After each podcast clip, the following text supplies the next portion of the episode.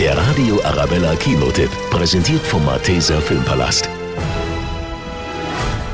Der Film Alpha spielt vor 20.000 Jahren, während der letzten Eiszeit. Der junge Keda ist mit seiner Gruppe auf der Jagd. Dann nimmt der Trip plötzlich eine schlimme Wendung. Keda stürzt in eine Schlucht. Mein Vater hat mir immer gesagt,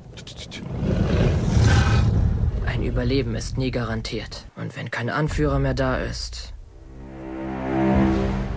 muss man selbst einer werden. Schwer verletzt wird Keda von seinem Vater und der Gruppe alleingelassen, die ihn für tot halten. Er ist jetzt auf sich gestellt, allein in der Wildnis und er wird von einem Rudel Wölfe angegriffen. Im Kampf verletzt er einen der Wölfe, bringt es aber nicht übers Herz, ihn zu töten. Und schon bald kämpfen beide Seite an Seite ums Überleben. Alpha ist actionbeladen, spannend und zeigt die besondere Freundschaft zwischen Mensch und Tier.